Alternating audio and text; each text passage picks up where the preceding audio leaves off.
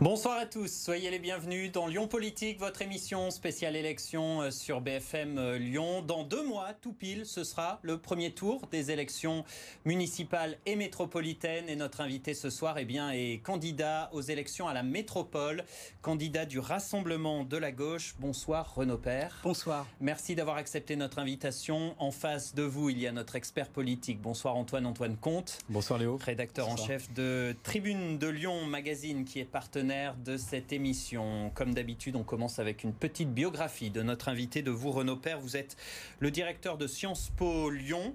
Euh, vous êtes engagé en politique depuis 2014. Euh, depuis les dernières municipales, vous aviez contribué alors à la victoire de Nathalie Perrin-Gilbert, la maire du premier arrondissement. Depuis, vous vous êtes un peu fâché. On va en reparler. Et vous êtes aujourd'hui candidat à la présidence de la métropole à la tête d'une liste de rassemblement de la gauche avec les socialistes et les communistes. Là aussi, on va avoir l'occasion d'en reparler. D'abord, dans l'émission, les questions d'actualité.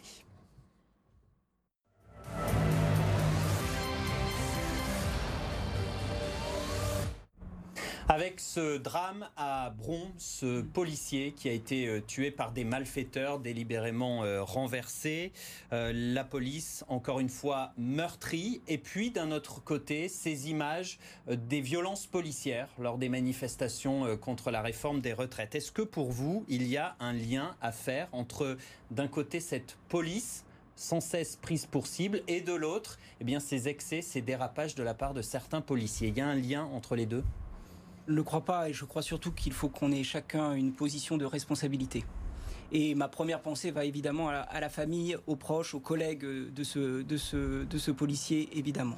Je crois surtout que la sécurité est un droit pour tous et qu'il est donc un droit pour les policiers eux-mêmes. Je crois que cet acte est un acte très fort qui doit nous alerter, qui doit nous alerter sur la liberté et là les droits des uns et des autres, et notamment des policiers. Et Renaud Père, ces vidéos sur les réseaux sociaux qui circulent où l'on voit bah, des bavures policières, hein, des policiers qui font des, des, des croche-pieds euh, volontaires ou qui font des passages à tabac, est-ce que cela vous choque? Bien sûr que ça me choque. Cela me choque car ce sont des fonctionnaires, car ce sont des agents de l'État. Mais ce qui me choque aussi par-dessus tout, c'est la violence que, que nous connaissons dans notre pays depuis deux ans. Et j'ai envie de dire même quasiment depuis 2017. C'est bien cela qui, qui doit nous alerter. Et donc évidemment que les agents de l'État qui sont sur le terrain dérapent à force de violence et à force de violence de l'ensemble de la, de la société. Mais la responsabilité première, c'est celle notamment du gouvernement. Emmanuel Macron a bien fait de faire un rappel à l'ordre aux policiers en disant c'est des comportements inacceptables? Je le crois, mais je crois surtout qu'il doit également s'interroger sur ce climat de violence sociale qui traverse notre pays. Sur la réforme des retraites, justement, c'est un peu la confusion. On a du mal à suivre hein, ce feuilleton interminable. Euh, vous, Renaud Père, vous demandez également le retrait de cette réforme des retraites? Bien sûr que je pourrais vous, vous évoquer tous les points qui me choquent dans cette réforme. C'est l'âge pivot, c'est évidemment la retraite par points, sans aucune garantie euh, de revenus. Hein, puisqu'on ne peut pas calculer sur un pourcentage du produit intérieur brut, euh, alors que ces points vont forcément entraîner une baisse des revenus. Et ce qui a été une dit, baisse des pensions. Et ce qui a été évidemment, et ce qui a été dit ce matin sur les enseignants euh, est tout à fait je dirais, du bricolage, car on voit bien que le gouvernement ne peut pas s'engager. Donc je pourrais vous dire cela. Je pourrais vous dire que l'âge pivot me choque, car on a une vraie réalité dans nos entreprises, comme dans notre secteur public, mais davantage dans nos entreprises, sur le fait que peu, peu de salariés pourront travailler jusqu'à 64 ans parce que les entreprises s'en séparent bien avant l'âge de 64 ans. Mais ce qui me choque aussi, et ce qui doit renvoyer à la méthode que la gauche unie va proposer, par exemple, dans cette métropole, c'est la méthode. La méthode qui, qui précisément ne respecte pas les partenaires sociaux. On ne peut pas dire qu'on est le tenant d'une forme de concertation. C'est ce que nous a fait croire le président Macron au moment de l'élection présidentielle et bafouer la parole d'un certain nombre de partenaires sociaux. On entre dans le vif du sujet tout de suite dans Lyon Politique, l'interview politique de Renaud Père.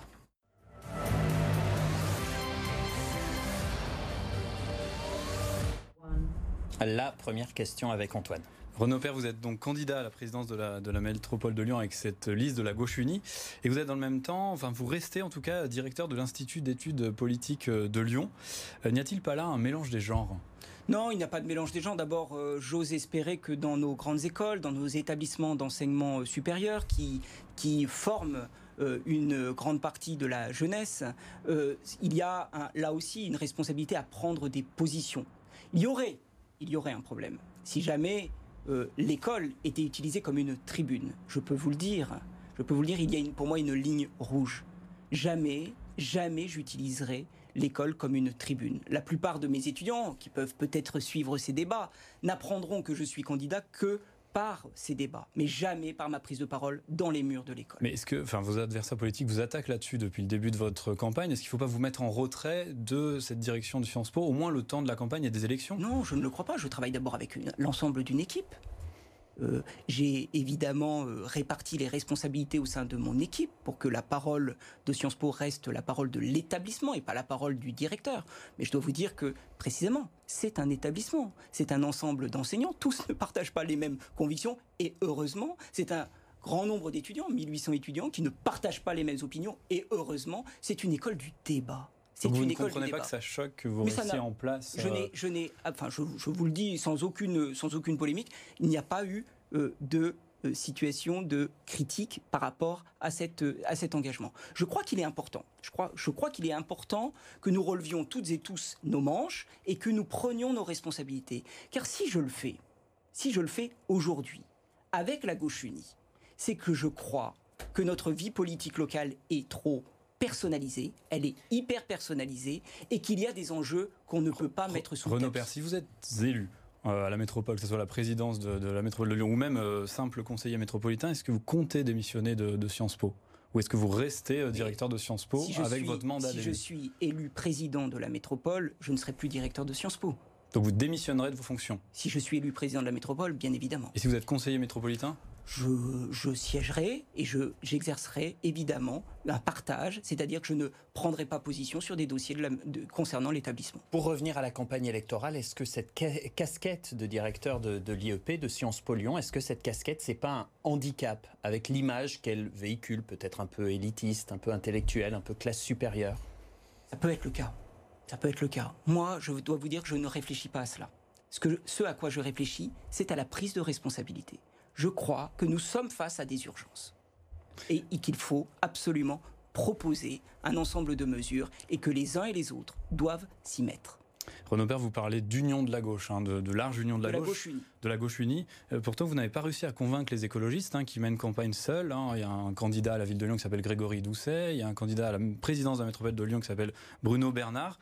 Euh, comment vous l'expliquez que vous n'avez pas réussi à, faire cette alliance-là? Est-ce que vous le regrettez? Bien sûr que je le regrette. Bien sûr que je le regrette et il n'y a aucune ambiguïté. Euh, je le regrette d'autant plus que j'ai initié j'ai initié ce rassemblement, cette gauche unie, à travers euh, une initiative qui s'appelait Madame Z, hein, une candidate fictive pour essayer de d'alerter Le candidat écologiste Grégory Doucet en faisait partie. Hein. Exactement. Et, pourquoi? alors ça, ne s'est pas bien passé Je me suis tourné vers Grégory Doucet car je pense que nous pouvons travailler ensemble. Vous remarquez, je dis nous pouvons, car nous allons travailler ensemble. C'est-à-dire Je pense que le soir du premier tour, nous nous retrouverons. Nous Vous nous un accord avec les écologistes Je pense que nous devons dialoguer ensemble. Au compte tenu des grands enjeux, des grandes urgences, et notamment celle de la transition écologique, mais aussi des inégalités sociales et territoriales, et encore de la démocratie dans notre métropole, nous devons travailler ensemble. Nous avons fait des interviews ensemble, nous avons montré que nous pouvions travailler ensemble. Mais malheureusement, je vous le dis, je pense qu'il y a eu une forme de grosse tête. J'allais y venir. Les écologistes, euh, forts de leurs résultats aux européennes, d'après vous, ils roulent un peu des mécaniques? C'est leur faute s'il n'y a pas eu cette candidature commune? Ah, je le crois, je le crois. Après, c'est normal. Un très gros score euh, aux européennes et donc la volonté de se compter. Je pense que ça n'est pas assez euh, responsable dans ce moment-là. Et je pense que nous devons absolument ne pas isoler d'ailleurs la question écologique de des questions sociales. Quand demain, il fera 45 degrés dans notre métropole et notamment dans, dans Lyon et à Lyon et à Villeurbanne. Et quand une partie de nos habitants n'ont pas euh, d'espace arborisé, qu'ils ne peuvent pas faire face aussi à des mesures parce qu'ils n'en ont pas les revenus, il faut les accompagner. C'est tout le projet de la gauche unie. C'est un projet qui met l'égalité sociale et territoriale au cœur de son programme. Et pour rester sur les écologistes, à chaque vote, à chaque scrutin, pour les électeurs de gauche, il y a un vote utile. Euh, ça a pu être le PS, ça a pu être Mélenchon. Est-ce que vous ne pensez pas que cette fois-ci, le vote utile à gauche, ce sera les écologistes et donc que votre liste risque d'en souffrir? Mais vous aurez remarqué que je ne suis pas dans le commentaire et que cela, nous le verrons bien le soir euh, du 15 mars. Ça n'est pas, ça pas ma préoccupation. Ce que je veux dire très clairement, c'est que nous, quand nous rencontrons les habitants et les habitantes de cette métropole, ils nous félicitent d'avoir réussi à nous dépasser pour faire la gauche unie. Renaud Père, euh, on vient de parler des, écologistes. il y a une autre liste à gauche qui pourrait vous faire de l'ombre, c'est celle de votre ancienne protégée. On en a parlé au début de l'émission, Nathalie Perrin-Gilbert, l'actuelle maire du, premier arrondissement. Il était vraiment impossible de discuter avec elle. Vous n'avez pas réussi du tout à, échanger, parce que c'est peut-être le, maillon qui vous manque hein, pour cette union euh, totale de la gauche. Je comprends votre question et je dois vous dire que certains de nos partenaires ont noué des dialogues pour voir comment nous pourrions proposer euh, une, alliance avec, euh, avec Nathalie Perrin-Gilbert. Mais ce que j'ai envie de vous dire, d'abord, c'est que vous notiez bien que dans la gauche unie, il y a des insoumis. Il y a des citoyens qui ont dit non au diktat du national. Et puis que deuxièmement, il faut bien le noter, Nathalie Perrin-Gilbert n'est pas candidate à la présidence de la métropole elle ne peut pas l'être. Elle, elle, ne présente pas des listes dans l'ensemble des circonscriptions. Elle est candidate à la ville. Mieux encore, elle propose de transformer la métropole à partir de la ville de Lyon. C'est l'inverse de notre proposition. Nous allons proposer de transformer cette métropole, de créer une nouvelle métropole à partir des périphéries. Un, petit mot quand même encore sur Nathalie Perrin-Gilbert. Pourquoi cette détestation? Qu'est-ce qui s'est passé entre vous deux? Alors, je dois vous dire que la détestation, ça n'est absolument pas dans mon caractère. Absolument pas. Donc ce terme-là, je ne l'accepte pas. Il y a des chemins qui se sont séparés. On, peut le dire. Parce que nous n'avions pas le même rapport du collectif, nous n'avions pas la même euh, perspective de la politique et de la politique à très long terme, de la professionnalisation politique qui est, qui est la sienne. Donc les chemins se sont séparés. C'est pas parce que les chemins se séparent qu'il y a détestation. Pour revenir à votre liste de, gauche unie, euh, Nathalie Perrin-Gilbert n'en fait pas partie. Est-ce que, excusez-moi du terme, mais est-ce que c'est pas un rassemblement un petit peu de canards boiteux, de partis en pleine bérésina? On a les socialistes, on a les communistes, on a différents mouvements. Ça fait pas lourd euh, dans les urnes, tout ça bah, Vous le verrez bien, parce que on a tous la capacité à dire les résultats des élections avant même que le vote n'ait lieu. Canard boiteux, vous concéderez que c'est pas tout à fait un compliment, mais, mais je. C'était pas un compliment. Voilà, je l'ai bien compris. Mais euh, toutefois, je crois quand même qu'il faut regarder ce qui, qui, qui a rejoint la gauche unie, qui nous avons réussi à rassembler. Les socialistes, les communistes, les euh, militants de génération, nous avons Place Publique, nous avons Nouvelle Donne, nous avons des associations citoyennes comme, des, comme, Manufacture de la Cité. quand même, hein. On a vu le dernier scrutin aux européennes, le Parti Socialiste, les communistes, oui, mais ils sont partis en ordre dispersé. Et je crois, vous avez tout à fait raison. Hein. on ne va pas euh, nier cela. Mais ils sont partis en ordre dispersé. Et je crois que les électeurs ont fait payer à ces listes la désunion. Je le crois. Une question, euh, Renaud Père, à nouveau sur Nathalie Perrin-Gilbert. Euh, pour l'anecdote, vous vous retrouvez face à elle dans la circonscription Lyon-Sud dans laquelle vous vous présentez. Euh, vous mettez un point d'honneur à la battre mais je vous le dis, ça n'est pas du tout ma préoccupation, mais je, suis obligé de vous le répéter. Je sais que ce qui vous intéresse, c'est la pipolisation peut-être de la politique. Moi, ça ne m'intéresse pas. Ce qui m'intéresse, Non, nous, on veut comprendre pourquoi il n'y a pas eu d'union large de, la gauche. Vous parlez d'union il n'y a pas eu d'union. Je vous l'ai dit. Donc, je vous ai répondu vraiment. Moi, ce qui m'intéresse, c'est les 30 propositions que nous allons et justement, on va y venir, on passe au programme. on, y, arrive, on va rentrer dans le vif du sujet. Alors vous avez parmi vos propositions sur la thématique de l'environnement, vous parlez d'une COP 23 métropolitaine.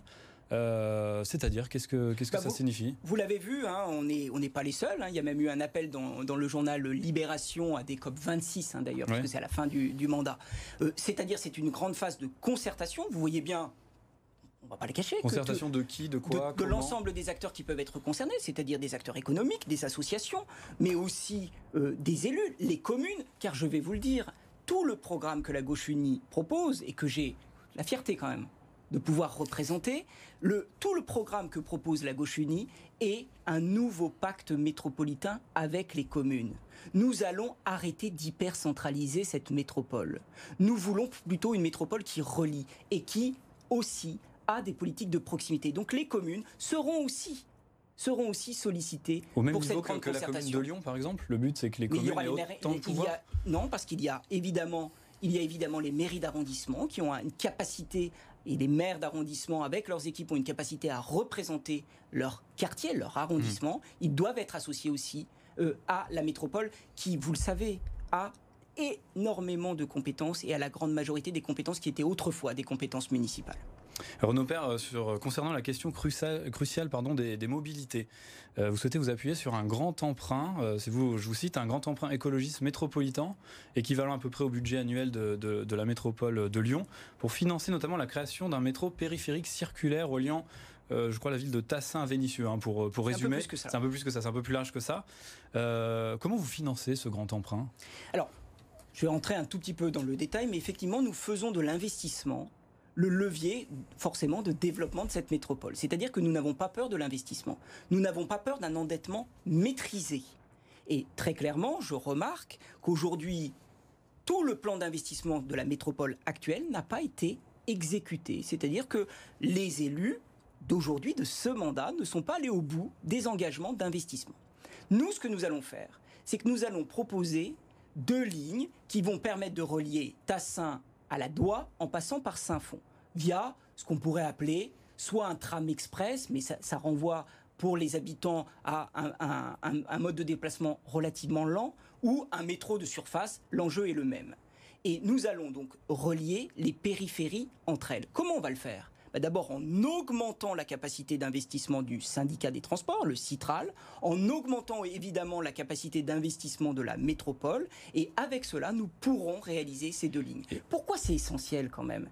Parce que si on veut faire diminuer la place de l'automobile dans les déplacements, c'est pas en claquant des doigts, c'est pas simplement en piétonisant, il faut absolument proposer aux habitantes et aux habitants de cette métropole des modes de transport en commun. Parce que les transports en commun sont trop centrés sur Lyon Exactement. Nous, avons, nous souffrons finalement d'un mal français, de l'hypercentralisation.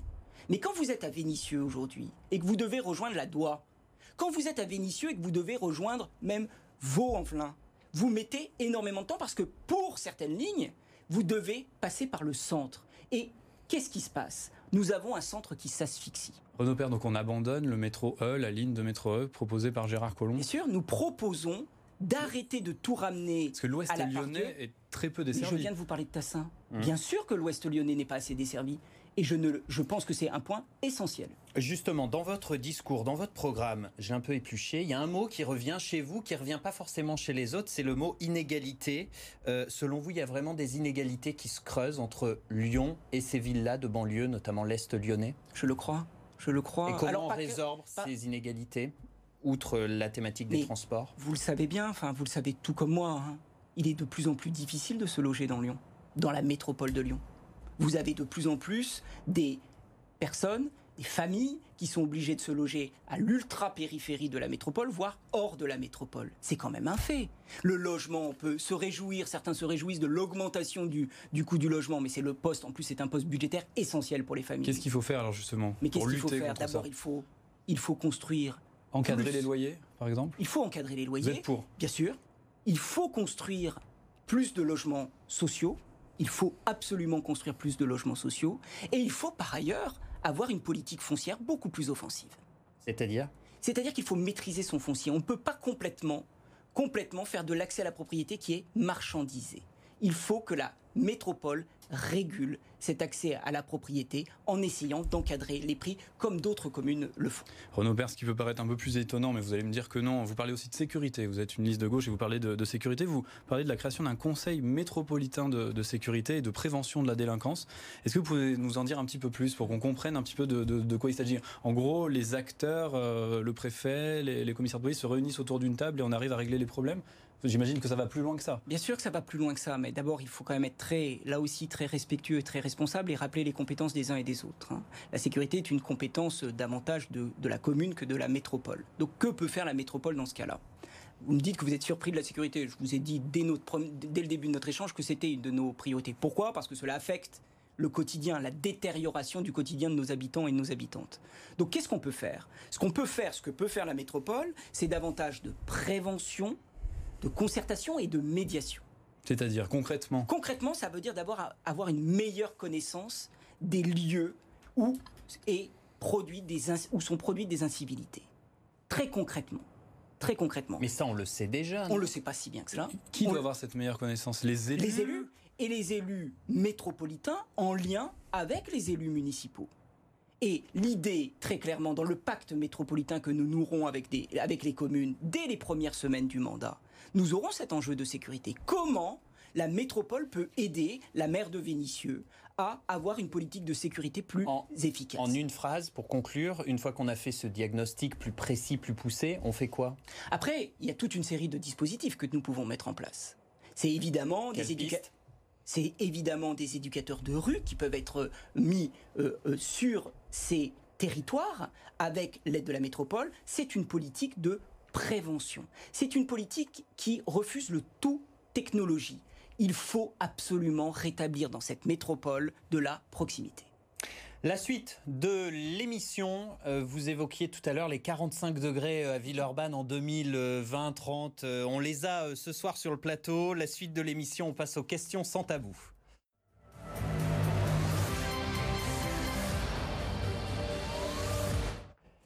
À cause d'un problème de climatisation. Question courte, réponse courte avec Antoine.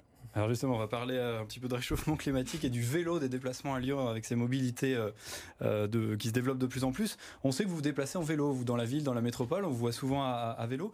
Est-ce que vous pouvez nous dire ce soir combien il y a de kilomètres de pistes cyclables dans la métropole de Lyon? J'en suis tout à fait incapable. Alors, ah oui. Et puis alors, ce type de quiz, je suis pas sûr que ça nous aidera beaucoup, mais j'en suis incapable. Bon, en tout cas, il y en a euh, pour nos téléspectateurs 929 et on sera bientôt à 1000 km dans les prochains mois. En tout cas, est-ce qu'il y en a assez Vous comptez tout dans ces pistes cyclables Vous comptez la piste cyclable du, de la peinture, le petit tracé simplement dans des voies à sens unique Ce sont des études de la Ville à vélo, de ces associations-là. J'imagine que c'est comptabilisé, effectivement. Ça, ça c'est un vrai problème en termes de sécurité. Bien sûr qu'il y a eu des efforts de fait. On va là aussi, il ne s'agit pas d'être caricatural. C'est pas des vraies pistes cyclables pour vous, ça il se trouve que vous, Antoine Comte l'a bien dit, euh, je me déplace à vélo. Moi, je vais vous dire, depuis quelques mois, voire quelques années, j'ai plus, j'ai davantage peur. Parce que ces voies à sens unique sont extrêmement dangereuses. Quand je parle de voies à sens unique, c'est ces voies précisément à sens unique pour les automobiles et où les vélos arrivent dans l'autre sens. Donc là, ce que vous nous dites, c'est qu'il ne faut pas forcément créer plus, mais sécuriser les pistes existantes. Mais bien sûr qu'il faut avancer. Sur il faut en créer plus et sécuriser celles qui existent. Mais il faut, il faut des voies sécurisées. Il faut même mettre en place, quand c'est possible, des véloroutes. Et puis, je vous dis aussi une chose, puisque je pratique cela. Quand vous traversez la presqu'île de Lyon et que vous traversez notamment la rue Édouard Herriot, aujourd'hui végétalisée par des bacs, c'est d'un très grand danger. Renaud Père, vous assurez porter une liste de gauche, mais on entend dire avec persistance, là, euh, ces dernières semaines, que vous visez un accord euh, au second tour avec le dissident macroniste et actuel président de la métropole de Lyon, David Kimmelfeld. Qu'en est-il en deux mots? Mais comment ça vous dites que vous entendez? Je crois qu'il faut interroger les, intéressés. Alors, je vous comptez-vous faire un accord Voilà, je, crois je, je préfère qu'on échange de ce type-là parce que je vous répondrai immédiatement non. Il n'y aura pas d'accord. L'engagement, l'engagement de la gauche unie, c'est une alliance à gauche. C'est une alliance à gauche. Nous allons. David Kimmelfeld est trop à droite. Mais David Kimmelfeld l'a dit dans sa déclaration de candidature qu'il était marcheur parmi les marcheurs. Il l'a dit. Donc je pense qu'il a fait un acte politique par cette déclaration nous avons, nous prenons nos responsabilités.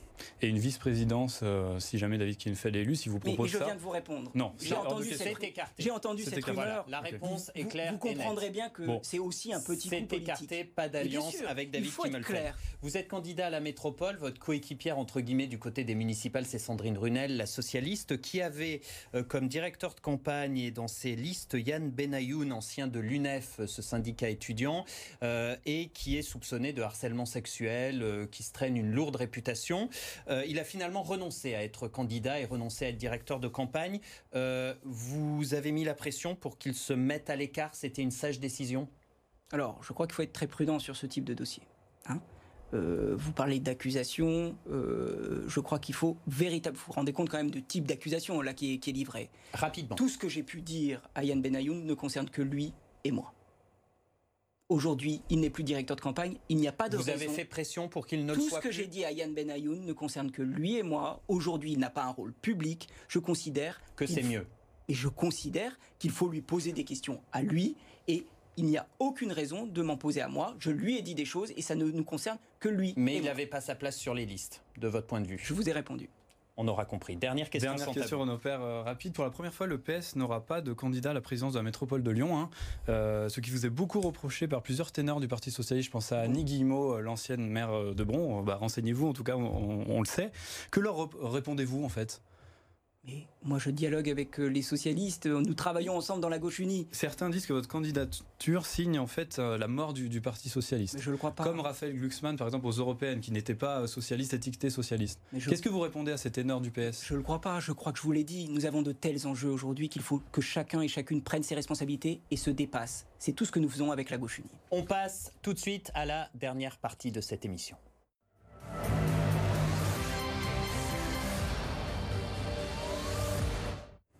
Chaque semaine, notre invité répond à une question posée par notre invité de la semaine précédente. Et c'est Andrea Cotarac qui était avec nous la semaine dernière. Candidat euh, du Rassemblement national à la métropole, il vous pose une question. Cher Renaud Père, euh, nous avons mené ensemble en 2014 euh, les élections pour un rassemblement à gauche pour prendre le pouvoir. On l'a fait dans le premier arrondissement. Comment expliquez-vous, d'une part, avoir soutenu Nathalie Perrin-Gilbert, qui euh, était une dissidente du Parti Socialiste, pour aujourd'hui, probablement, vous allier à nouveau euh, à vos anciens ennemis? Votre réponse? Ma réponse est plutôt une surprise. Il parle de combats passés. Mais l'homme que j'ai connu n'est pas celui-là. Et celui-là, je ne le connais pas. On rappelle Andrea Cotara qui est passé de la France insoumise au Rassemblement national. Je vous le dis. C'est gonflé de sa part de vous poser cette question? Mais bien sûr. Qu'il aille parler à l'ensemble des partenaires de gauche. Merci beaucoup, ce sera le mot de la fin. Merci beaucoup d'avoir été notre invité, Renaud merci, Père. Merci, Antoine. merci. à vous de nous avoir suivis dans Lyon Politique. La semaine prochaine, on parlera des élections municipales à Villeurbanne avec notre invité. Ce sera la candidate des Verts, Béatrice Vessillier. Euh, passez une très belle soirée.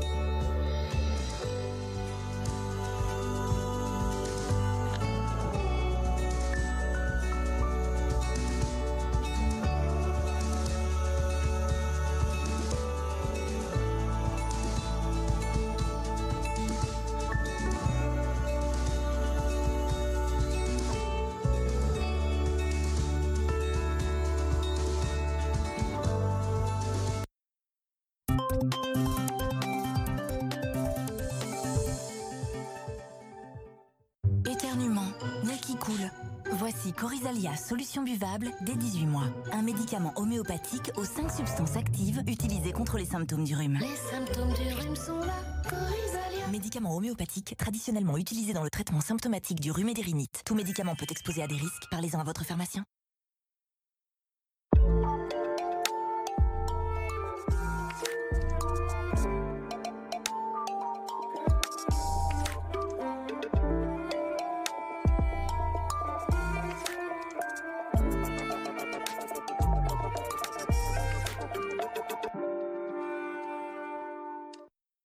Tout moment, restez connecté à l'économie. Téléchargez la nouvelle version de l'application BFM Business et retrouvez tout BFM Business en mobilité, le direct radio et TV ou tous vos rendez-vous gratuitement en replay. L'appli BFM Business, l'application de l'info économique et financière. Hey, connaissez-vous le fichier commun ORPI pour la vente de votre bien? Alors, laissez-moi vous expliquer. Le projet d'un acquéreur est découvert et suivi par un conseiller Orpi proche de chez lui, en toute confiance. Vous disposez de la puissance du réseau Orpi. Un seul mandat et votre bien est commercialisé dans les 62 agences de Lyon et sa région. Et encore, je ne vous dis pas tout.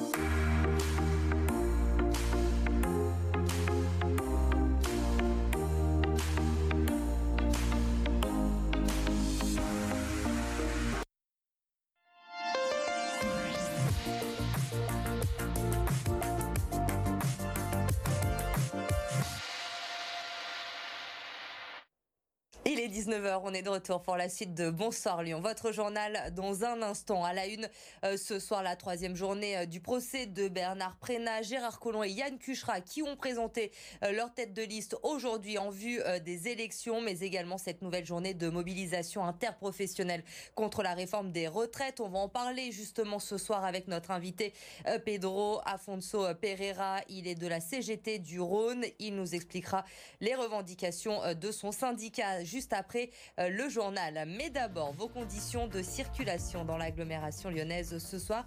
Il y a encore euh, un peu de monde hein, sur euh, les routes. On est à peu près à 40 km de bouchons cumulés sur les routes de l'agglo. C'est à l'ouest hein, que se trouvent encore ce soir les principales difficultés, notamment dans le secteur du tunnel sous Fourvière. La traversée est toujours compliquée. Il y a encore du monde sur l'échangeur de la porte du Valvert en provenance notamment du périph' nord. Le sud de l'agglo, c'est encore compliqué euh, la sortie de Lyon par Saint-Fond, ralentissement sur la 7 et sur Fézin. Sur le périph', c'est entre Bron et Villeurbanne que se trouvent les ralentissements. Sur la 42 également et à l'est de l'Aglo, ça va beaucoup mieux en revanche.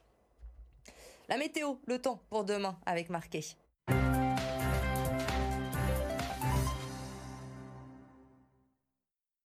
Après cette journée de jeudi très ensoleillée, surtout très douce, il fallait en profiter parce que les conditions vont changer dans le courant de ces prochaines heures. Pourquoi? Eh bien tout simplement parce que cette perturbation est en train d'arriver par les régions de l'ouest et elle va très rapidement, très rapidement progresser vers l'est du pays pour cette journée de vendredi. Résultat, ce vendredi matin sur la métropole lyonnaise, un ciel bien couvert, de bonnes pluies qui vont également arriver. Alors à la faveur d'un ciel nuageux, d'une couverture nuageuse pendant la nuit, température en hausse entre 7 et 8 degrés. Mais en revanche, dans l'après-midi, sous les pluies, de la perturbation, température en baisse entre 10 et 12 degrés. Et puis voici également quelques autres villes du département du Rhône, avec là aussi des températures en baisse. 9 degrés à Tizy pour ce vendredi après-midi et jusqu'à 11 degrés du côté de Villefranche-sur-Saône, le tout avec un temps pluvieux, on l'a vu. Et on gagnera quand même, malgré tout, deux minutes d'ensoleillement pour ce vendredi. Nous fêterons les Roselines et le soleil se couchera à 17h24.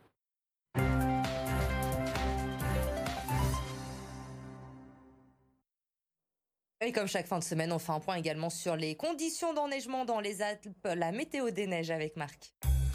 Regardez la météo des neiges avec EDF et ses 5000 conseillers, toujours à vos côtés quand vous déménagez.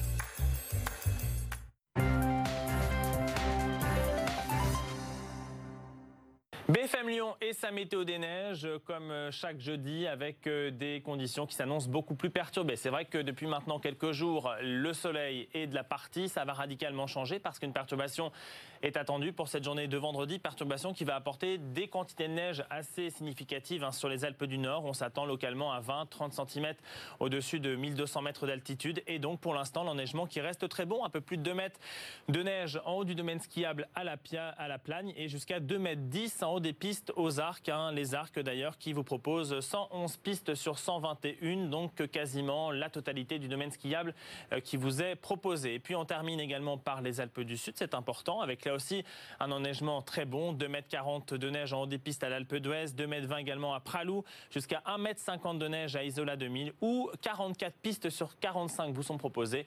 Autant vous dire encore une fois la totalité du domaine skiable. Bonne fin de semaine et bon ski.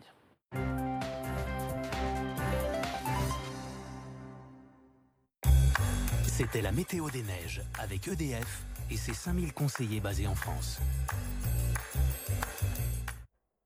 À la une de l'actualité ce soir, euh, une double face. Voilà comment euh, l'expert a résumé la personnalité de Bernard Prénat au troisième jour de son euh, procès. Les précisions sur cette nouvelle journée avec notre reporter dans un instant. Au 43e jour de grève, nous étions aujourd'hui avec des parents fatigués de devoir s'organiser pour la septième fois depuis le début du mouvement. certaines cantines de la métropole lyonnaise sont fermées. Ils ont organisé du coup un pique-nique devant l'école Chambert dans le 5 arrondissement pour se faire entendre.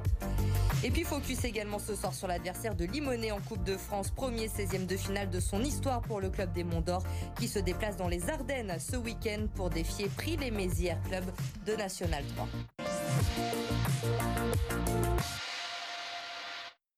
Mais d'abord, cette deuxième interpellation en moins de 24 heures dans le cadre de l'enquête ouverte après le décès de Franck Labois, ce policier de 45 ans percuté volontairement par un fourgon lors d'une intervention le week-end dernier à Bron.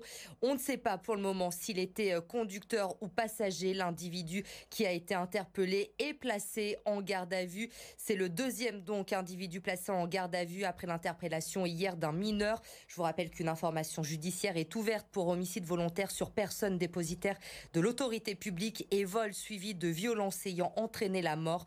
Un hommage national sera rendu euh, demain après-midi à Franck Labois à la préfecture du Rhône en présence du ministre de l'Intérieur euh, Christophe Castaner. Hommage national que vous pourrez suivre en direct sur BFM Lyon à partir euh, de 15h. La troisième journée du procès de Bernard Prénat à présent. L'expertise psychologique de l'ancien prêtre s'est terminée aujourd'hui. Une double face, un homme avec le mal en lui mais qui fait dans le même temps l'admiration euh, de tous. Les précisions sur place de Gwenaël Vindrestin. Ce jeudi, le tribunal correctionnel de Lyon a poursuivi l'étude de la personnalité de Bernard Prénat, euh, soupçonné d'agression sexuelle sur 10 de ses anciens scouts de la paroisse Saint-Luc à Sainte-Foy-les-Lyons. Une audience où l'on comprend que la vocation pour devenir prêtre de Bernard Prénat apparaît très tôt, dès l'âge de 7 ans, dans une famille où la religion tient une place très importante. Et après le pervers sexuel, c'est un homme double face qui est décrit par une experte citée par la défense. Un aspect obscur qui consomme des enfants avec une recherche effrénée et l'autre aspect, lumineux qui est admiré par tous. L'ancien prêtre de 74 ans est également revenu sur les agressions sexuelles dont il a été victime lorsqu'il était âgé de 10 à 14 ans, des attouchements sous les vêtements en cachette par des éducateurs ou des séminaristes. Vous avez en fait reproduit les mêmes gestes, lui demande une avocate. Je n'avais pas fait le rapprochement, répond Bernard Prénat, mais je n'ai rien inventé. Vous n'êtes pas obligé de me croire, explique le prévenu. Une déclaration qui a du mal à convaincre Anthony Gour, l'une des victimes présumées, au micro de BFM Lyon. Même ça, de toute manière, j'ai beaucoup de mal à le à le comprendre ou même à, l'accepter, sachant qu'il euh, l'explique aujourd'hui. Euh, il ne jamais expliqué auparavant lors des expertises euh, et même les années précédentes où, où il était censé faire un travail sur justement son état psychologique. Mais ça n'enlèvera de toute manière pas les douleurs qu'il nous a fait subir durant toutes ces années. Ce jeudi, les avocats des parties civiles ont débuté leur plaidoirie très offensive contre Bernard Prénat, mais aussi contre l'institution l'Église. Le procès doit se continuer vendredi avec les réquisitions très attendues. Bernard Prénat risque jusqu'à 10 ans de prison et 150 000 euros d'amende politique et à chaque jour sa présentation. Aujourd'hui, c'est la République en marche qui a dévoilé ses têtes de liste. Euh, Yann Cuchera, candidat à la mairie de Lyon. Gérard Collomb, candidat euh, pour la métropole. L'actuel maire de Lyon qui a misé sur l'expérience pour ces élections. Écoutez-les au micro de Lucie Young. Aujourd'hui, je ne suis pas en retrait, je fais équipe avec, euh, avec Gérard Collomb. On a finalement un destin commun, lui à la métropole, moi à la ville.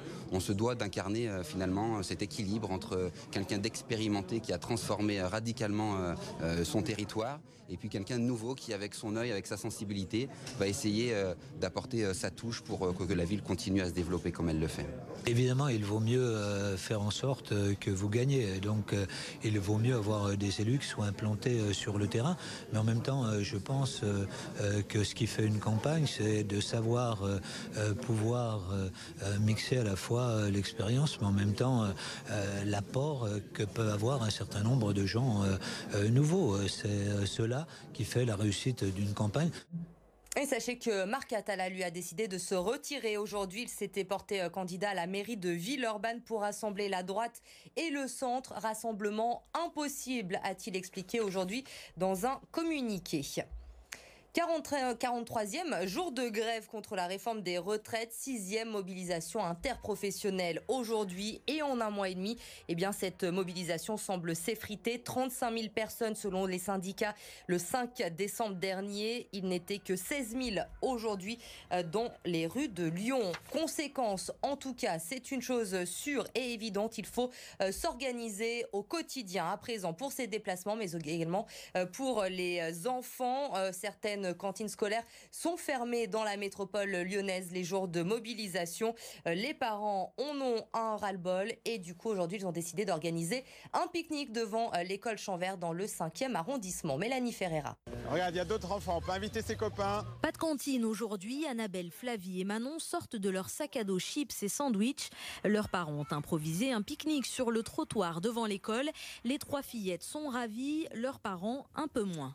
On ne nous permet pas une salle de classe, on ne nous permet pas de, laisser nos enfants dans l'école, on ne nous permet pas aujourd'hui d'emmener nos sandwichs pour nos enfants parce qu'on voulait laisser euh, à l'école. Hein. Euh, voilà, ben on se, retrouve maintenant sur le trottoir euh, à faire manger nos enfants. C'est la septième fois qu'il n'y a pas cantine depuis le début du mouvement de grève contre la réforme des retraites. Pas de service minimum à l'école du Champ Vert. Les parents doivent donc trouver une solution sur le temps de midi pour garder leurs enfants. Bah, aujourd'hui, euh, je décale des rendez-vous avec des clients, je décale des réunions et, et je saute dans le bus. Je traverse Lyon pour être à l'heure et pour venir chercher ma fille à midi moins le quart, la déposer à 14h05 et ressauter dans un bus pour ensuite retourner euh, au travail. Alors depuis ce matin, ils font signer une pétition aux parents d'élèves pour interpeller la mairie. Monsieur, vous avez signé la pétition pour le service minimum? Et il semble avoir été entendu. Une solution a depuis été trouvée avec le centre social du quartier pour accueillir les enfants les prochains jours de grande mobilisation. Et on termine avec du sport. Limonnet euh, va vivre son premier 16e de finale de Coupe de France ce week-end avec un déplacement euh, dans les Ardennes. Les euh, Limonois vont affronter Prix les Mézières, club de National 3. Présentation de l'adversaire ce soir avec Tiffany Prix les Mézières, c'est 1300 habitants et son petit club de foot dans les Ardennes qui brille cette saison en National 3 et en Coupe de France. Cette année, franchement, on a, on a que des guerriers. 11 guerriers, il n'y a pas de stars que des, que des guerriers et pour l'instant, euh, ça paye. Ce succès n'est pas du cassé 11 guerriers. Prix les Mézières, alias PLM, porte un nouveau projet depuis un an et demi.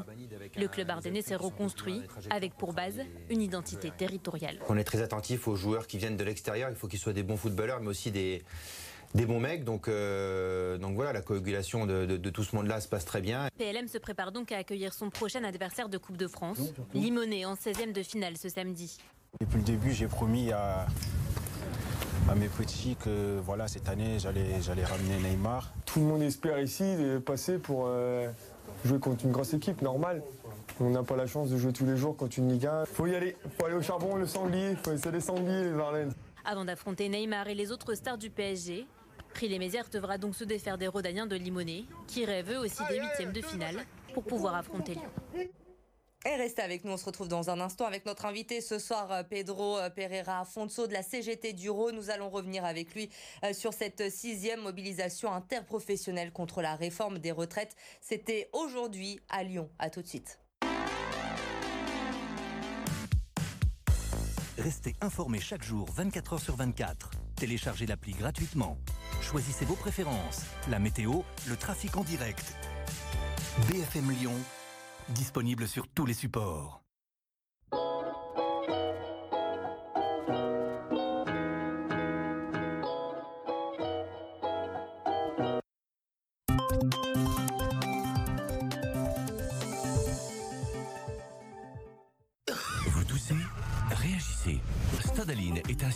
Homéopathique sans sucre aux 8 substances actives utilisées pour soulager la toux. Stadaline, un atout face à la toux. Médicament homéopathique traditionnellement utilisé dans le traitement de la toux.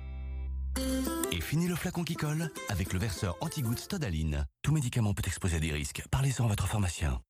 RMC. Ici, c'est un espace d'indépendance et de liberté. RMC, 6h-9h. Bourdin direct, la matinale info qui dit tout. Et qui l'assume.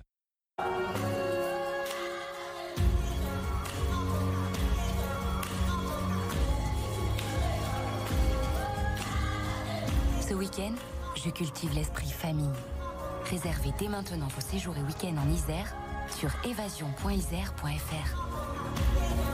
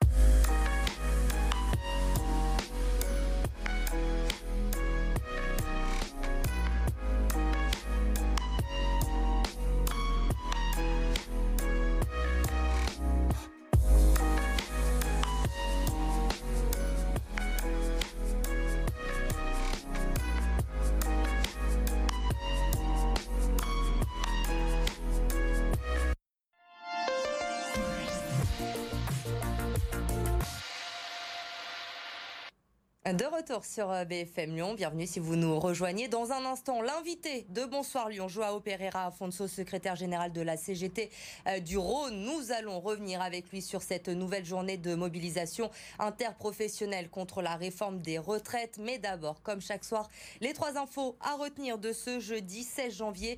Et on débute ce soir avec cette nouvelle interpellation, la deuxième en 24 heures, la troisième euh, dans cette affaire dans le cadre de l'enquête enquête ouverte après le décès de Franck Labois, ce policier de 45 ans percuté volontairement par un fourgon lors d'une intervention le week-end dernier à Bron. L'individu aurait été à bord du fourgon, mais on ne sait pas encore s'il était conducteur ou passager. Il est en garde à vue actuellement, comme le mineur qui a été euh, interpellé hier. Il est toujours en garde à vue. Une information judiciaire est ouverte pour homicide volontaire sur dépositaire de l'autorité publique et vol suivi de violences ayant entraîné la mort. Un hommage national va être rendu à Franck Labois demain à la préfecture du Rhône en présence du ministre de l'Intérieur Christophe Castaner. À la une également euh, ce soir, la troisième journée du procès de Bernard Prénat avec euh, la fin aujourd'hui de l'analyse de la personnalité de l'ancien prêtre de Sainte-Foy-les-Lyons. Il en ressort un homme à double face avec un côté obscur et un autre plus lumineux qui fait l'admiration de tous. Les plaidoiries des partis civils ont également commencé aujourd'hui. Écoutez l'une des victimes présumées de Bernard Prénat au micro de Gwenaël Vindrestin. Même ça, de toute manière, j'ai beaucoup de mal à le à le comprendre ou même à, l'accepter, sachant qu'il euh, l'explique aujourd'hui. Euh, il ne l'a jamais expliqué auparavant lors des expertises euh, et même les années précédentes où, où il était censé faire un travail sur justement son état psychologique. Mais ça n'enlèvera de toute manière pas les douleurs qu'il nous a fait subir durant toutes ces années. Et puis en politique, à chaque jour, sa nouvelle euh, présentation. Aujourd'hui, c'est La République En Marche qui a dévoilé euh, ses têtes de liste. Yann Cuchera, candidat pour la mairie de Lyon. Gérard Collomb euh, pour la métropole. L'actuel maire de Lyon qui a misé sur l'expérience pour ses élections municipales et métropolitaines. Écoutez Gérard Collomb et Yann Cuchera au micro de Lucie Young. Aujourd'hui, je ne suis pas en retrait, je fais équipe avec, euh, avec Gérard Collomb. On a finalement un destin commun, lui à la métropole, moi à la ville. On se doit d'incarner euh, finalement cet équilibre entre quelqu'un d'expérimenté qui a transformé euh, radicalement son territoire et puis quelqu'un de nouveau qui, avec son œil, avec sa sensibilité, va essayer d'apporter sa touche pour que la ville continue à se développer comme elle le fait.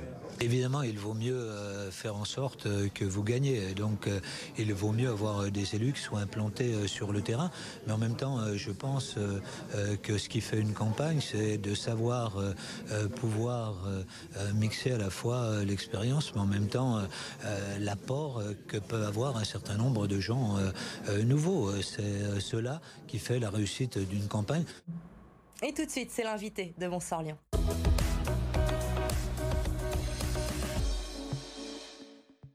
Ce soir, nous recevons Joao Pereira Afonso. Bonsoir, merci euh, d'être avec nous euh, sur BFM Lyon. Vous êtes secrétaire général de la CGT du Rhône. 43e jour de grève aujourd'hui, 6e mobilisation interprofessionnelle euh, depuis le début du mouvement. Et on ne peut que constater que cette mobilisation est en baisse. Selon les syndicats, 35 000 personnes étaient dans les rues de Lyon le 5 décembre dernier, seulement 16 000 aujourd'hui. Est-ce que le mouvement est en train de s'essouffler?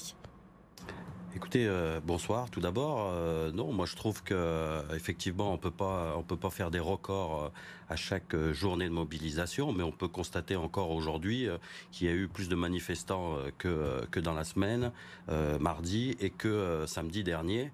Donc on peut se féliciter d'avoir toujours autant de monde, 16 000 personnes dans les rues. Je rappelle, c'est 16 000 salariés qui sont pour le grand nombre en grève pour dire non à cette réforme Macron. Dimanche, Edouard Philippe a annoncé qu'il fallait savoir terminer une grève. Il n'est pas temps de terminer cette grève, selon vous? Eh ben moi, je répondrais à Edouard Philippe qu'il faut aussi euh, savoir écouter, euh, écouter les salariés, écouter la majorité de Français qui sont euh, contre cette réforme de retraite à point on a l'impression quand même qu'on est un petit peu dans une euh, cour d'école euh, depuis un mois et demi. Les syndicats d'un côté, les syndicats les plus durs, hein, dont vous faites partie, la CGT, euh, disent que c'est la faute du gouvernement, ce qui se passe en France aujourd'hui. Le gouvernement dit que c'est la faute des syndicats, ce qui se passe aujourd'hui. Et au final, on n'avance pas beaucoup.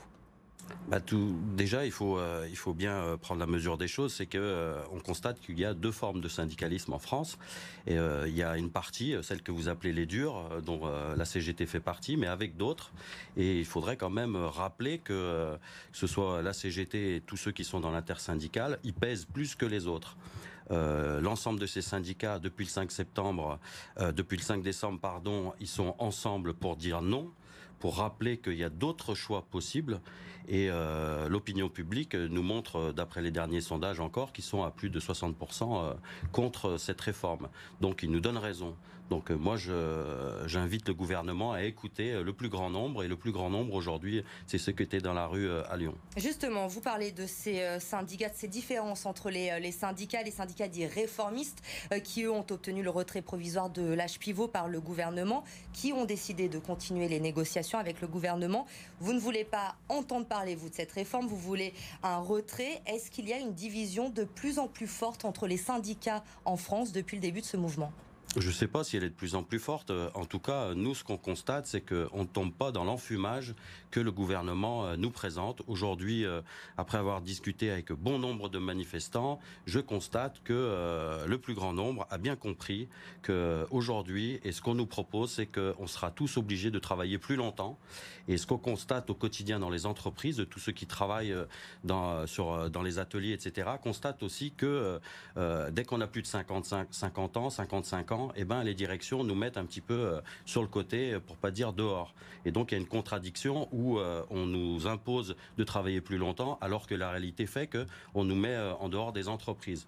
Donc, nous, la CGT comme d'autres, on a d'autres propositions et il y a des, choix qui sont différents, des choix tant en termes d'augmentation et d'égalité de traitement et de salaire entre les femmes et les hommes, qui rapporterait un bon nombre, je crois, plus de 6 milliards dans les caisses. Il y a l'augmentation des salaires, hein, puisque euh, encore euh, hier, une entreprise euh, sur Lyon s'est encore mis en grève pour les salaires. Et plus de salaires, c'est plus de cotisations. 1% d'augmentation sur l'ensemble des salaires en France, c'est 3,5 milliards. Donc en fait, de l'argent, il y en a. Il faut juste savoir où le mettre. Et pour nous, la CGT, on sait très bien où le mettre. Donc quand le gouvernement aujourd'hui affirme qu'avec cette réforme, les pensions euh, ne baisseront pas, qu'ils affirment cela, pour vous, euh, c'est un mensonge de la part du gouvernement pour essayer de faire passer cette réforme? Tout à fait. On n'arrête pas de l'expliquer. On nous dit, euh, on nous dit que le système qui nous est présenté, il sera limité à 14% du PIB. Euh, et, on constate que dans les 20 prochaines années, on va avoir euh, beaucoup plus de retraités. Donc c'est l'histoire du gâteau où on est euh, de plus en plus nombreux autour de la table et mathématiquement les parts vont être de plus en plus petites. D'un autre côté, aujourd'hui, cette réforme, on a du mal, beaucoup de Français ne la comprennent pas, ne voient pas très clair dans le projet du gouvernement. Il n'y a pas encore euh, de simulateur de mise en, mis en place. Pardon. Donc comment pouvez-vous être sûr que cette réforme sera si néfaste pour les Français à court ou à moyen terme? Eh ben C'est euh, euh, quand même assez simple, puisque le gouvernement lui-même ne sait pas répondre à nos questions. Est-ce qu'aujourd'hui, quelqu'un du gouvernement est capable de nous dire c'est quoi une carrière complète? Nous, ce qu'on constate, c'est qu'on euh, nous demande de travailler plus longtemps, de plus en plus, et euh, on sera amené euh, donc tous à travailler plus longtemps. Et c'est pas ce qu'on veut, parce qu'on estime vivre quand même dans un pays qui peut se permettre d'avoir une retraite, tout le monde à 60 ans et surtout en bonne santé. Alors justement, aujourd'hui à l'Assemblée nationale, le Parti socialiste a fait ses propositions concernant euh, la réforme des retraites. Hein, le PS qui est contre également le projet proposé par le gouvernement. Alors les propositions faites aujourd'hui, pas d'âge pivot ni mesure d'âge, maintien du départ à la retraite à 60 ans et la garantie du montant des pensions. C'est ce que vous demandez aussi. Vous allez plus dans ce sens-là? Bah écoutez, euh, oui, moi j'étais euh, dans la rue euh, cet après-midi, donc j'ai pas entendu tout ça, mais effectivement, nous, ce, ce qu'on demande, c'est que soit retirer ce projet, qu'on se mette autour de la table, qu'on analyse avec des experts, mais pas que des experts euh, nommés par le gouvernement, des experts d'associations et des syndicats, pour que chacun puisse euh, euh, analyser les choses et chacun avancera avec des propositions. Et nous, les propositions, j'en ai déjà dit un certain nombre, et il y, en a encore d'autres pour financer, et elles sont finançables. Donc nous, on met au défi le gouvernement de dire que les propositions de la CGT ou de l'intersyndicale ne sont pas viables. Un dernier mot rapidement, 43e jour de grève, on l'a dit, le projet qui doit passer devant le Conseil des ministres d'ici le 24 janvier. Vous avez prévu d'autres actions d'ici là? Vous restez mobilisé tout à fait, euh, ça tombe bien. Actuellement, dans le Rhône, euh, on est en intersyndical et on devrait aboutir, comme au national, euh, pour le mercredi 22 des journées de grève et de déploiement dans les entreprises pour continuer à informer les salariés de cette réforme néfaste. Et également, le 23, on envisage d'innover un petit peu avec une manifestation de retraite au flambeau donc euh, plutôt en soirée, et euh, le vendredi 24, euh, une manifestation un peu du type d'aujourd'hui. Merci beaucoup Joao Pereira Afonso pour ces précisions que vous nous avez apportées ce soir. Je le rappelle, vous êtes secrétaire général de la CGT du Rhône. La météo, le temps avec Marquet.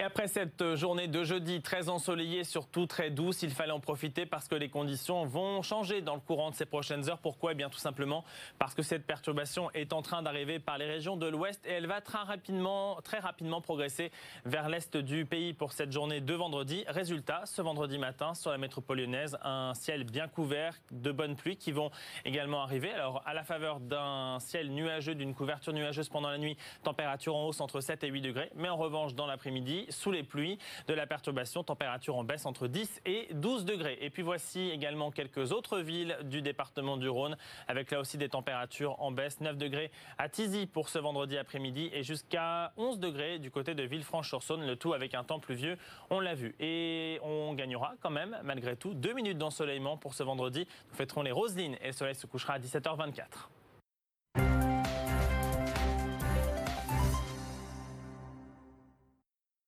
À suivre dans un instant sur BFM Lyon.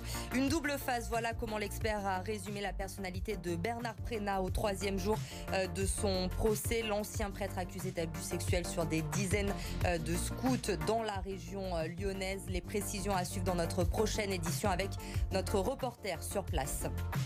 Au 43e jour de grève, nous étions aujourd'hui avec des parents fatigués de devoir s'organiser pour la septième fois depuis le début du mouvement. Les cantines sont fermées dans les écoles. Ils ont organisé un pique-nique aujourd'hui euh, devant une école du 5e arrondissement pour se faire entendre. Et puis focus également ce soir sur l'adversaire de Limonest en Coupe de France, premier 16e de finale de son histoire pour le club des Monts d'Or qui se déplace dans les Ardennes ce week-end pour défier Prix-les-Mézières, club de National 3. Restez informés chaque jour 24 h sur 24. Téléchargez l'appli gratuitement. Choisissez vos préférences, la météo, le trafic en temps réel. BFM Lyon, disponible sur tous les supports.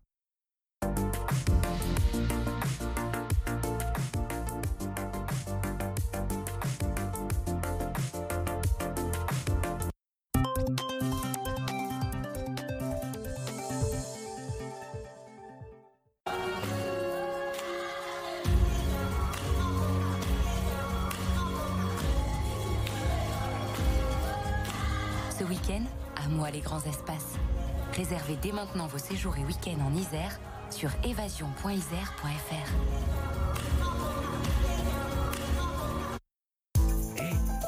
Connaissez-vous le fichier commun ORPI pour la vente de votre bien? Alors, laissez-moi vous expliquer. Le projet d'un acquéreur est découvert et suivi par un conseiller ORPI proche de chez lui, en toute confiance. Vous disposez de la puissance du réseau ORPI. Un seul mandat et votre bien est commercialisé dans les 62 agences de Lyon et sa région. Et encore, je ne vous dis pas tout.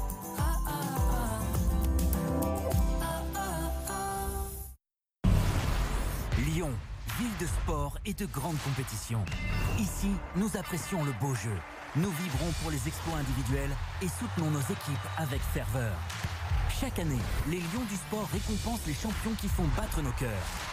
Maintenant, c'est à vous de jouer et de voter pour vos trois sportifs lyonnais préférés. Rendez-vous sur lyon.fr du 9 au 29 janvier pour faire votre choix parmi les 11 nommés qui ont brillé cette année. Trois athlètes seront récompensés. Résultat le 3 février. Soutenez vos champions. Votez.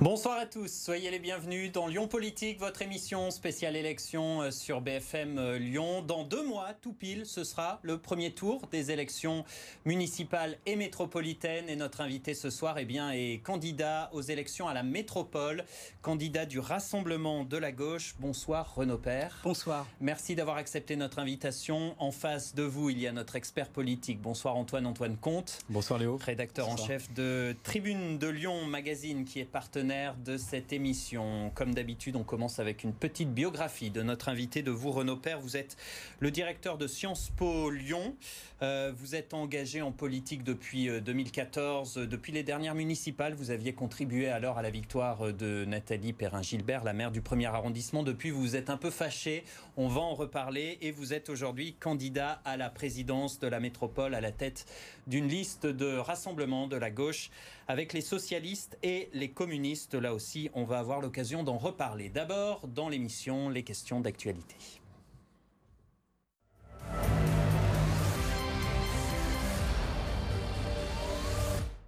Avec ce drame à Bron, ce policier qui a été euh, tué par des malfaiteurs délibérément euh, renversés, euh, la police encore une fois meurtrie, et puis d'un autre côté ces images des violences policières lors des manifestations contre la réforme des retraites. Est-ce que pour vous il y a un lien à faire entre d'un côté cette police sans cesse prise pour cible et de l'autre eh bien ces excès, ces dérapages de la part de certains policiers? Il y a un lien entre les deux? Le crois pas et je crois surtout qu'il faut qu'on ait chacun une position de responsabilité.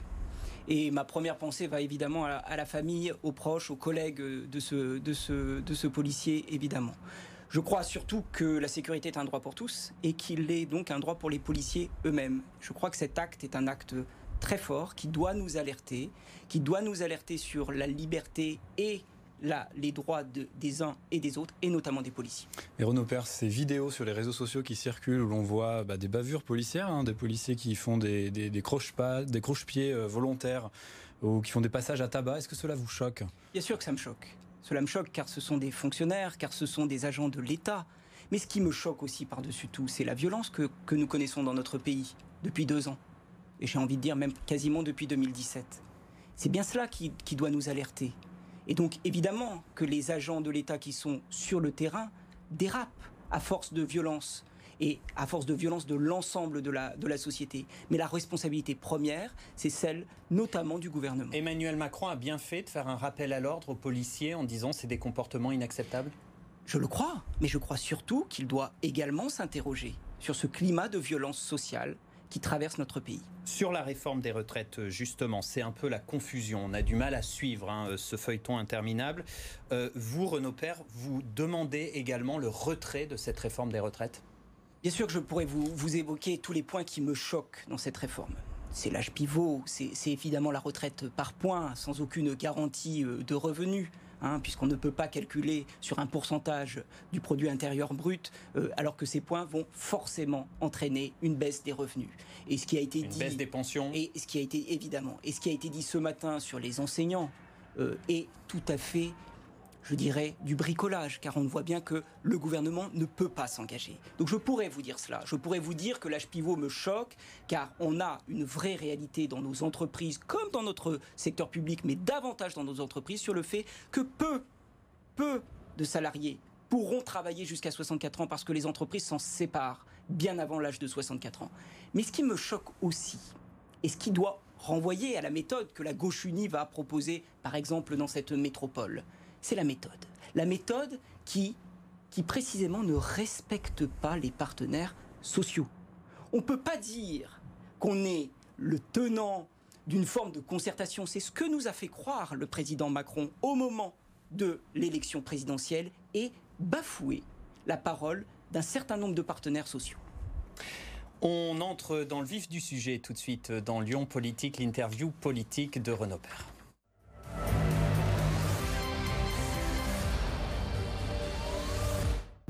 La première question avec Antoine.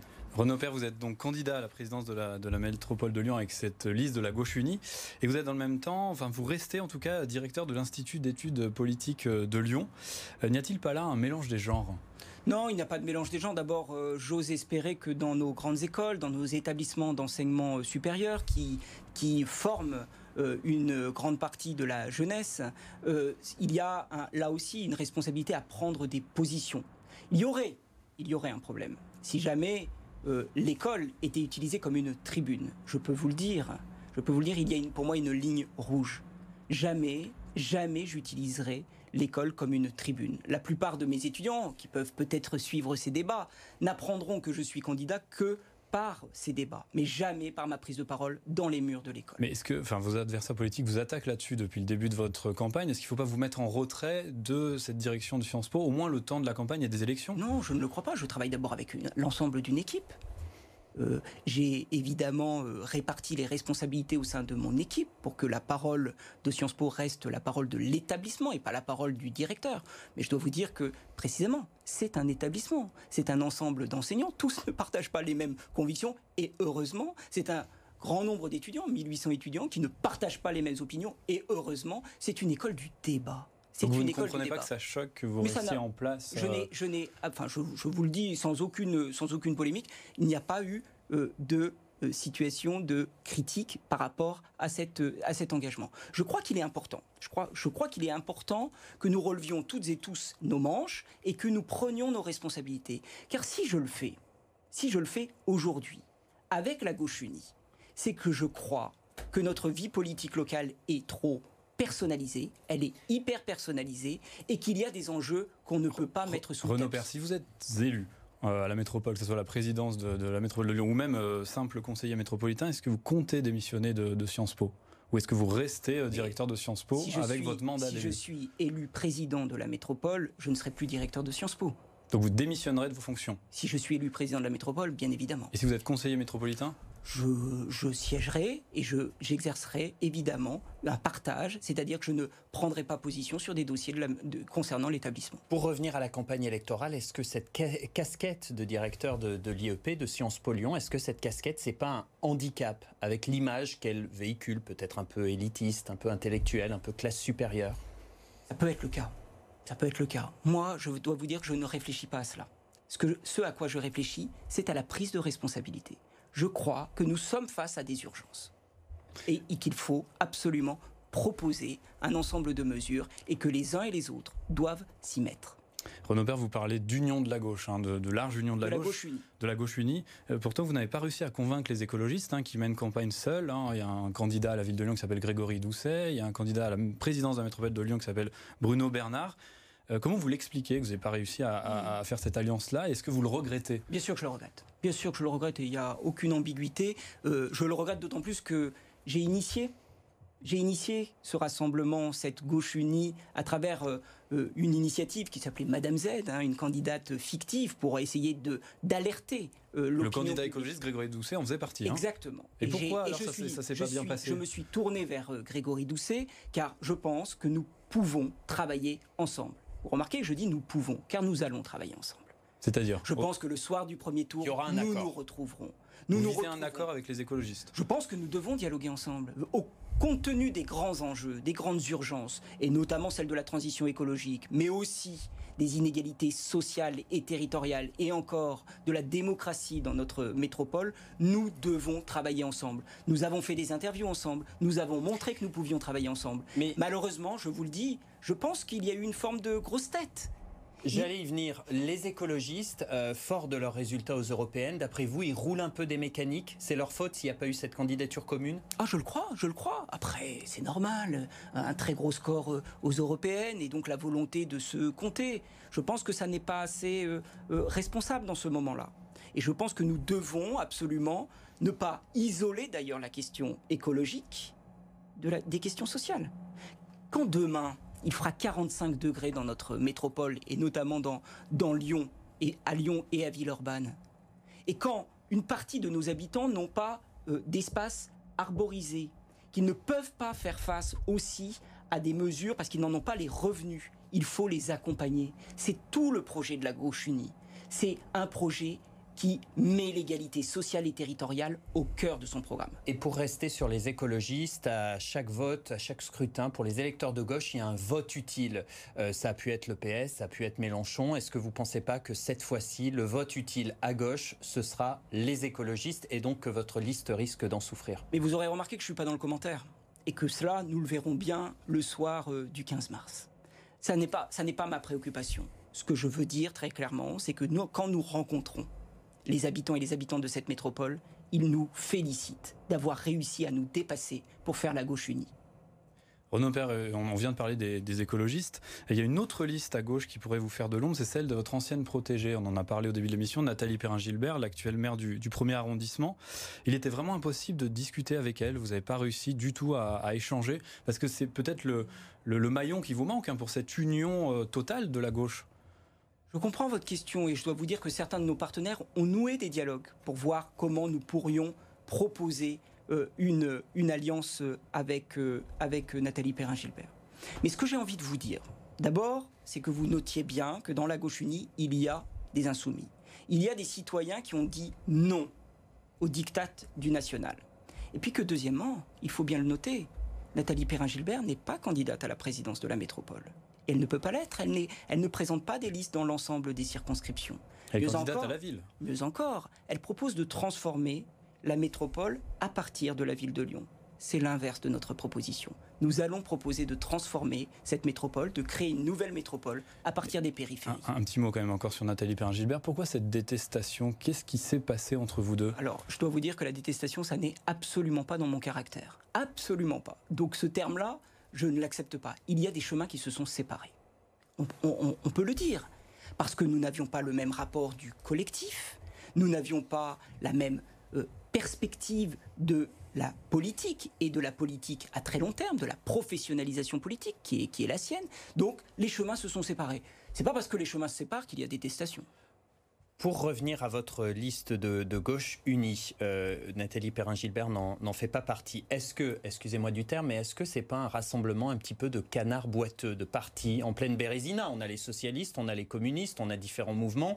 Ça fait pas lourd euh, dans les urnes, tout ça bah, Vous le verrez bien, parce que on a tous la capacité à dire les résultats des élections avant même que le vote n'ait lieu. Canard boiteux, vous concéderez que ce n'est pas tout à fait un compliment, mais, mais je... C'était pas un compliment. Voilà, je l'ai bien compris. Mais euh, toutefois, je crois quand même qu'il faut regarder ce qui, qui, qui a rejoint la gauche unie, qui nous avons réussi à rassembler. Les socialistes, les communistes, les euh, militants de génération, nous avons place publique, nous avons Nouvelle Donne, nous avons des associations citoyennes comme, des, comme, des Manufacture de la Cité. quand même. Hein. On a vu le dernier scrutin aux européennes, le Parti Socialiste, les communistes, oui, mais ils sont partis en ordre dispersé. Et je crois, vous avez tout à fait raison. Hein. on ne va pas euh, nier cela. Mais ils sont partis en ordre dispersé. Et je crois que les électeurs ont fait payer à ces listes la désunion. Je le crois. Une question, euh, Renaud Père, euh, à nouveau sur Nathalie Perrin-Gilbert. Euh, pour l'anecdote, vous vous retrouvez face à elle dans la circonscription Lyon-Sud dans laquelle vous vous présentez. vous mettez un point d'honneur à la battre? Mais je vous le dis, ça n'est pas du tout ma préoccupation, mais je, suis obligé de vous le répéter. Je sais que ce qui vous intéresse, c'est la pipolisation peut-être de la politique. Moi, ça ne m'intéresse pas. Ce qui m'intéresse, Non, nous, on veut comprendre pourquoi il n'y a pas eu d'union large de, la gauche. Vous parlez d'union, il n'y a pas eu d'union. Je vous l'ai dit. Donc je vous ai répondu vraiment. Moi, ce qui m'intéresse, c'est les 30 propositions que nous allons Et justement, on va y venir, on passe au programme. on, y, on, y, arrive, on va rentrer dans le vif du sujet. Alors vous avez parmi vos propositions sur la thématique de l'environnement, vous parlez d'une COP 23 métropolitaine. Euh, c'est-à-dire, qu'est-ce que, qu'est-ce que bah, ça signifie? Vous l'avez vu, hein, on n'est on pas les seuls. Hein. il y a même eu un appel dans, dans, le journal Libération à des COP 26, hein, d'ailleurs, parce que c'est à la fin du, du mandat. Euh, c'est-à-dire, c'est une grande phase de concertation. Vous voyez bien, on va pas les cacher. Concertation de qui, de quoi De, l'ensemble des acteurs qui peuvent être concernés, c'est-à-dire des acteurs économiques, des associations, mais aussi euh, des élus, les communes, car je vais vous le dire, tout le programme que la Gauche Unie propose et que j'ai la fierté quand même de pouvoir représenter, le, tout le programme que propose la Gauche Unie est un nouveau pacte métropolitain avec les communes. Nous allons arrêter d'hypercentraliser cette métropole. Nous voulons plutôt une métropole qui relie et qui aussi à des politiques de proximité. Donc les communes seront aussi seront aussi sollicitées Au même pour niveau cette que, la commune de Lyon, par exemple. Le but, c'est que les communes aient autant de pouvoir. non, parce qu'il y a évidemment il y a évidemment les mairies d'arrondissement qui ont une capacité et les maires d'arrondissement avec leurs équipes ont une capacité à représenter leur quartier, leur arrondissement, Mmh. ils doivent être associés aussi euh, à la métropole qui, vous le savez, a énormément de compétences et à la grande majorité des compétences qui étaient autrefois des compétences municipales. Renaud Père, euh, sur, euh, concernant la question cruciale, cruciale pardon, des, des mobilités, euh, vous souhaitez vous appuyer sur un grand emprunt, euh, vous, je vous cite, un grand emprunt écologiste métropolitain, équivalent à peu près au budget annuel de, de- de la métropole de Lyon, pour financer notamment la création d'un métro périphérique circulaire reliant euh, je crois la ville de Tassin à Vénissieux, hein, pour, résumer. C'est un peu plus que ça, c'est un peu plus large que ça. Euh, comment vous financez ce grand emprunt? Alors, je vais rentrer un tout petit peu dans le détail, mais effectivement, nous faisons de l'investissement le levier forcément de développement de cette métropole. C'est-à-dire que nous n'avons pas peur de l'investissement. Nous n'avons pas peur d'un endettement maîtrisé. Et très clairement, je remarque qu'aujourd'hui, tout le plan d'investissement de la métropole actuelle n'a pas été exécuté. C'est-à-dire que les élus d'aujourd'hui, de ce mandat, ne sont pas allés au bout des engagements d'investissement. Nous, ce que nous allons faire, c'est que nous allons proposer deux lignes qui vont permettre de relier Tassin à la Doua en passant par Saint-Fond, via ce qu'on pourrait appeler soit un tram express, mais ça, renvoie pour les habitants à un mode de déplacement relativement lent, ou un métro de surface, l'enjeu est le même. Et nous allons donc relier les périphéries entre elles. Comment on va le faire? Bah, D'abord en augmentant la capacité d'investissement du syndicat des transports, le Citral, en augmentant évidemment la capacité d'investissement de la métropole, et avec cela, nous pourrons réaliser ces deux lignes. Pourquoi c'est essentiel quand même? Parce que si on veut faire diminuer la place de l'automobile dans les déplacements, c'est pas en claquant des doigts, c'est pas simplement en piétonnisant. Il faut absolument proposer aux habitantes et aux habitants de cette métropole des modes de transport en commun. Parce que les transports en commun sont trop centrés sur Lyon Exactement. Nous, avons, nous souffrons finalement d'un mal français, de l'hypercentralisation.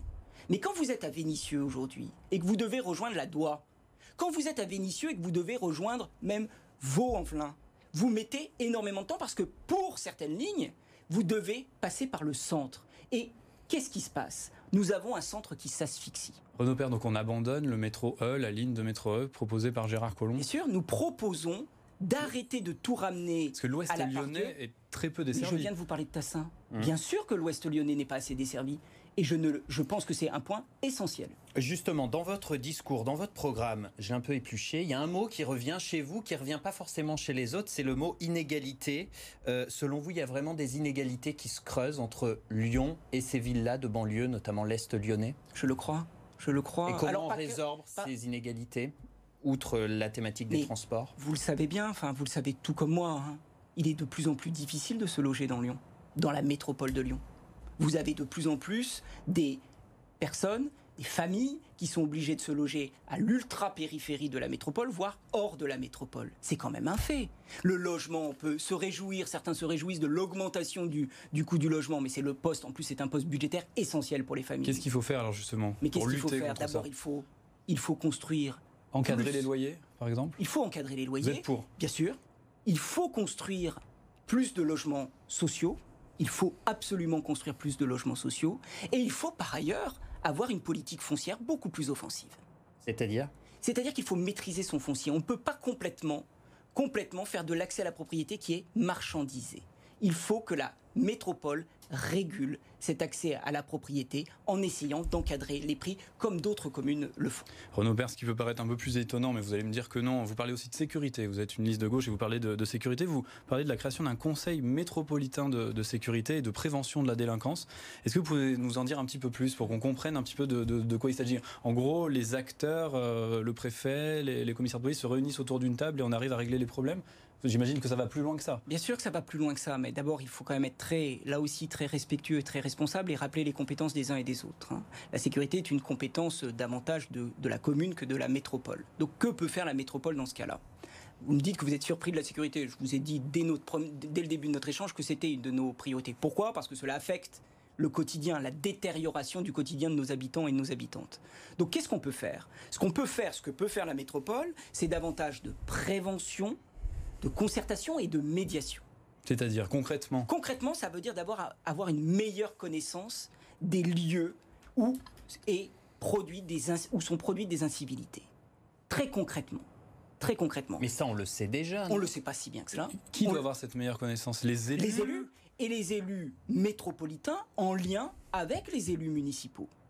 Et l'idée, très clairement, dans le pacte métropolitain que nous nourrons avec, des- avec les communes dès les premières semaines du mandat, nous aurons cet enjeu de sécurité. Comment la métropole peut aider la maire de Vénissieux à avoir une politique de sécurité plus efficace En une phrase, pour conclure, une fois qu'on a fait ce diagnostic plus précis, plus poussé, on fait quoi? Après, il y a toute une série de dispositifs que nous pouvons mettre en place. C'est évidemment Quelle des éducateurs. piste? C'est évidemment des éducateurs de rue qui peuvent être mis euh, euh, sur ces territoires avec l'aide de la métropole. C'est une politique de prévention. C'est une politique qui refuse le tout technologie. Il faut absolument rétablir dans cette métropole de la proximité. La suite de l'émission, euh, vous évoquiez tout à l'heure les 45 degrés euh, à Villeurbanne en 2020-30. Euh, on les a ce soir sur le plateau. La suite de l'émission, on passe aux questions sans tabou.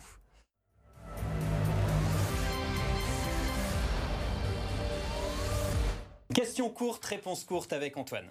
Alors justement, on va parler euh, un petit peu de réchauffement climatique et du vélo, des déplacements à Lyon avec ces mobilités euh, euh, de- qui se développent de plus en plus. On sait que vous vous déplacez en vélo, vous dans la ville, dans la métropole, on vous voit souvent à, à vélo.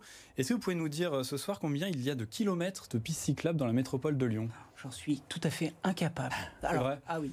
Et puis alors, le- ce type de quiz, je suis pas sûr que ça nous aidera beaucoup, mais j'en suis incapable. Bon, en tout cas, il y en a euh, pour nos téléspectateurs 929 et on sera bientôt à 1000 kilomètres dans les prochains mois. En tout cas, est-ce qu'il y en vous a comptez assez tout, vous comptez tout dans ces pistes cyclables. Vous comptez la piste cyclable du, de la peinture, le petit tracé simplement dans des voies à sens unique. Ce sont des études de la ville à vélo, de ces associations-là. J'imagine que c'est Qui font ça. comptabilisé, Et ça, effectivement. Ça, c'est un vrai problème en termes de sécurité. Bien sûr qu'il y a eu des efforts de fait. On va là aussi, il ne s'agit pas d'être caricatural. C'est pas des efforts- vraies pistes cyclables pour Mais vous, ça Il se trouve que vous, An- Antoine Comte l'a bien dit. euh, je me déplace à vélo. Moi, je vais vous dire, depuis quelques mois, voire quelques années, j'ai plus, j'ai davantage peur.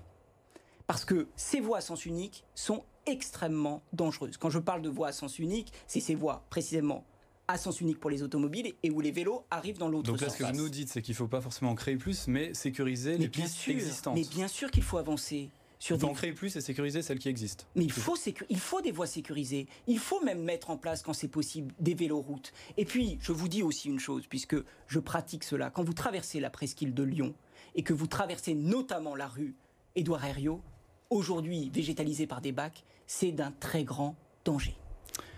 Renaud Père, vous assurez porter une liste de gauche, mais on entend dire avec persistance, là, euh, ces dernières semaines, que vous visez un accord euh, au second tour avec le dissident macroniste et actuel président de la métropole de Lyon, David Kimmelfeld.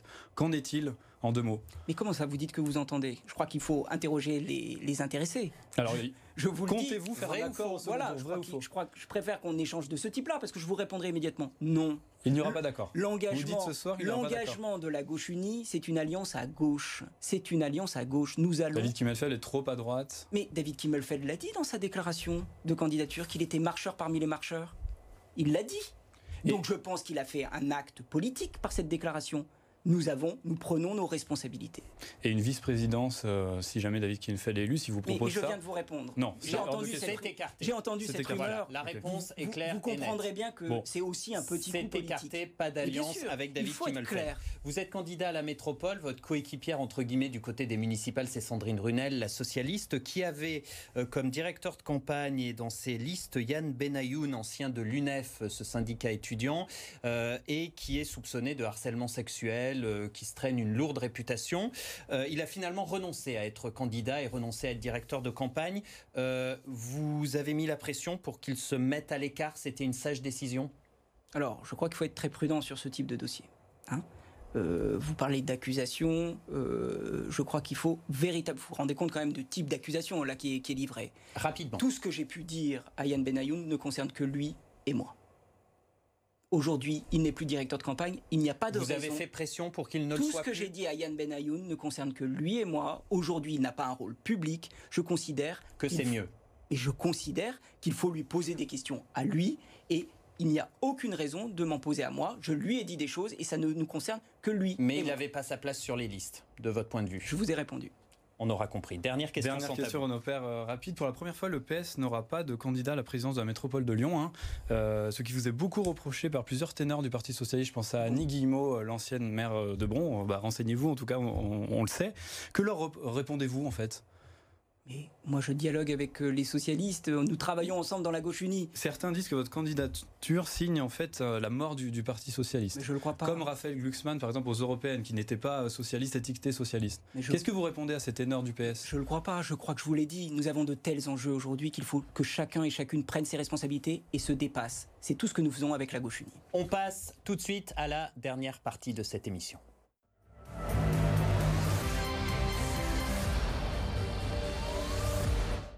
Chaque semaine, notre invité répond à une question posée par notre invité de la semaine précédente. Et c'est Andrea Cotarac qui était avec nous la semaine dernière, candidat euh, du Rassemblement national à la métropole. Il vous pose une question. Cher Renaud Père, euh, nous avons mené ensemble en 2014 euh, les élections pour euh, un rassemblement à gauche pour prendre le pouvoir. On l'a fait dans le premier arrondissement. Comment expliquez-vous d'une part avoir soutenu Nathalie Perrin-Gilbert qui euh, était une dissidente du Parti Socialiste pour aujourd'hui probablement vous allier à nouveau euh, à vos anciens ennemis? Votre réponse? Ma réponse est plutôt une surprise. Il parle de combats passés. Mais l'homme que j'ai connu n'est pas celui-là. Et celui-là, je ne le connais pas. On rappelle Andrea Cotarac qui est passé de la France insoumise au Rassemblement national. Je vous le dis. C'est gonflé de sa part de vous Mais poser cette question? Mais bien sûr, qu'il aille parler à l'ensemble des partenaires de gauche. Merci beaucoup, ce sera le mot de la fin. Merci beaucoup d'avoir été notre Merci, invité, Renaud merci Père. Merci Antoine. merci. Merci à vous de nous avoir suivis dans Lyon Politique. La semaine prochaine, on parlera des élections municipales à Villeurbanne avec notre invité. Ce sera la candidate des Verts, Béatrice Vessilier. Euh, Passez une très belle soirée.